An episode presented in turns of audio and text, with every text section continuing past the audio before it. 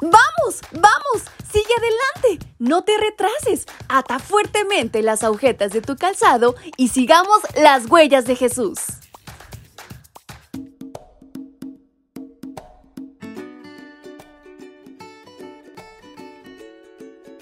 Muy buenos días mis pequeños y grandes, ¿cómo están en esta mañana? Su amiga Fabi les acompaña en este estreno. Porque saben, estamos estrenando el mes de julio, el séptimo mes de este año. ¿Recuerdan cuando lo iniciamos? ¿Qué tal van con esos propósitos? Espero que muy bien. Y en esta mañana hay una gran reflexión por descubrir. ¿Me acompañan? Dios es vindicado. Los filisteos lo agarraron y le sacaron los ojos y se lo llevaron a Gaza, en donde lo sujetaron con cadenas de bronce y lo pusieron a trabajar en el molino de la cárcel. Sin embargo, su cabello empezó a crecerle de nuevo. Libro de jueces capítulo 16, versículos 21 al 22. Sansón tuvo en poco su pacto de consagración a Dios y el origen del secreto de su fuerza. En ese contexto fue usado por Dalila, pues a ella le gustaba el dinero y le pareció atractiva la oferta de los filisteos de darle mucho si lograba conocer el secreto de su fuerza. Sansón terminó como esclavo cuando estaba destinado a ser un príncipe.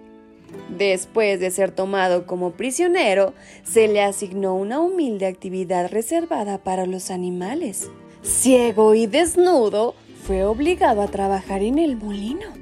En lugar de que Israel glorificara a Dios por su liberación, los filisteos celebraron a su dios Dagón, atribuyéndole la captura de Sansón. Además, lo tomaron como bufón para complacer a la corte real. En medio del caos y las tinieblas que rodeaban a Sansón, de forma maravillosa la Biblia dice que su cabello empezó a crecerle. La fuente de su fuerza era el Espíritu Santo. Su cabellera solo era una evidencia externa del poder de Dios en su interior. Por lo tanto, leer que su cabellera creció significa que Dios en su misericordia y gracia no lo abandonó, sino que le concedió una última oportunidad, aunque ésta le costara la vida. Aún así, Dios iba a lograr su propósito de aminorar la opresión filistea y que su nombre fuera glorificado.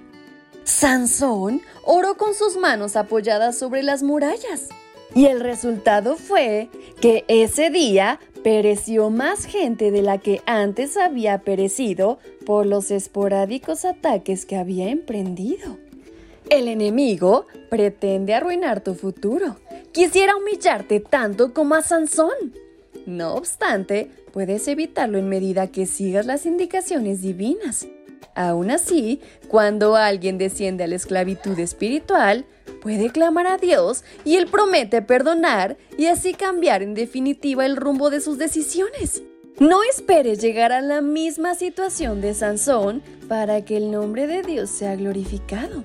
En su caso, muchas veces él fue el principal obstáculo para que los planes de Dios se cumplieran en su vida. En nuestro caso, a veces limitamos el poder de Dios y le complicamos sus propósitos. Hoy te invito a confiar en el Señor y a depender de Él para que su poder y sus planes se concreten en ti a plenitud. Así que no olvides esta historia y todo consejo llévalo a la práctica.